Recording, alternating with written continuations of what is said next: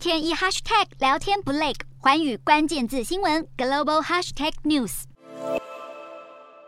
继辉达前一日发布获利预警后，美光周二再度下修财测，晶片股肃杀一片。同时，美债殖利率攀升，对利率敏感的成长股和科技股下滑，纳指挫低百分之一点一九，费半暴跌百分之四点五七。在关键通膨数据公布前，投资人谨慎以对，道琼和标普小幅收黑。美股四大指数全数收低，道琼指数下跌五十八点一三点，收三万两千七百七十四点四一点；纳斯达克下挫一百五十点五三点，收一万两千四百。九十三点九三点，标普五百下跌十七点五九点，收四千一百二十二点四七点。非半指数重挫一百三十七点四四点，收两千八百六十六点九零点。欧洲股市方面，在美国公布通膨数据前夕，部分观察家警告，已经处于四十年高点的通膨数据，如果高于预期，恐怕引发市场再次出现大幅卖压。欧洲主要股市今天收盘走势分歧，伦敦股市小涨作收，欧元区两大股市收低，法兰克福股市重挫百分之一点点一二，欧洲三大股市多数收跌。